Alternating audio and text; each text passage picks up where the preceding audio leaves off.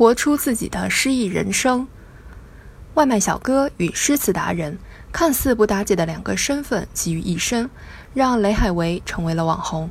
几天前，这个为生活默默奋斗的年轻人一路披荆斩棘，获得中国诗词大会第三季总冠军。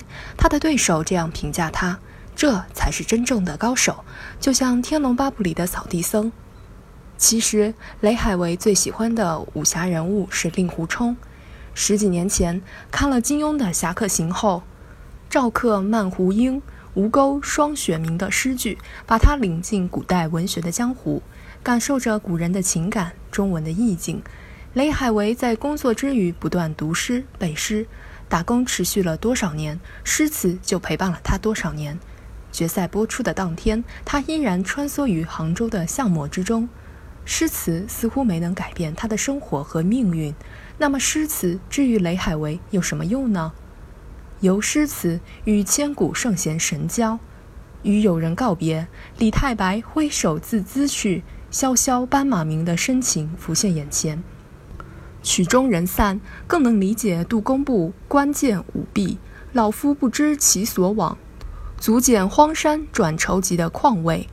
在类似的场景想起相关的诗句，与作者的心律产生共鸣，在时移世易中理解历史，理解生命。由诗词让生活节奏沉静，答题沉着，泰然自若。雷海为给很多观众留下了这样的印象：十几年里，他做过电话销售、马路推销、服务员、洗车工，也辗转了几座城市。在变动不居的生活中，诗词是唯一不变的行李。腹有诗书气自华，面对日晒雨淋、穿行不息，仍能保持一份淡定和宁静。于无声处听惊雷，于无色处见繁花，是诗词带给他的不凡。由诗词坚定前行的脚步，华汉词章并不应该变成躲进小楼成一统的避世寄托。当雷海为在书店里默默背诗，当他利用送餐间隔的碎片时间读书，当他承受着生活的奔波与辛苦，他没有自怨自艾，也没有迁怒恶过。赛场上那句“千淘万漉虽辛苦，吹尽狂沙始到金”，成了他自信人生的定场诗。正如主持人董卿所说，他是一位生活的强者，纵使困顿，也不改内心的纯洁，不弃生命的高贵。这正是真正的诗意所在。其实，当我们问诗词之用时，就已经陷入了功利的计较。一些无用的种子，或许有一天会开成大用的花。古人说：“功夫在诗外”，意思是学习作诗要关心诗外的天地。而今天，我们也可以说，功夫在世外，莫让眼前的琐屑遮挡了视野。吟诗作对不分职业，对美的欣赏更没有整域。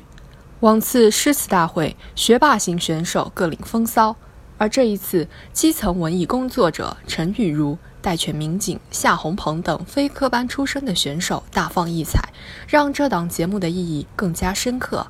如果说罗江诗歌节的农民诗社，我的诗篇中来自流水线上的诗歌，展示了普通人写诗抒怀的冲动，那么雷海为、夏红鹏则代表了普通人诵诗修心的努力。诗词不应是少数学界精英的专利，更不是博物馆里的展品。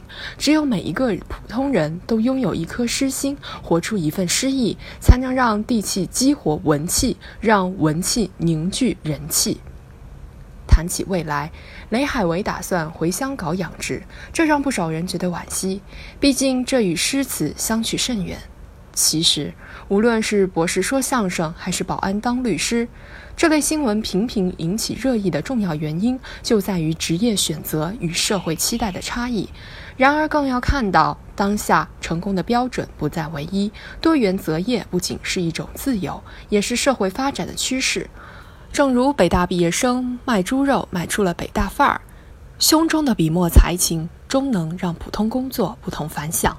对于雷海为而言，无论继续送外卖还是转型创业，只要心中有诗，自能保持精神的高贵。这正可谓身在景宇，仰望星光；心底有诗，自在远方。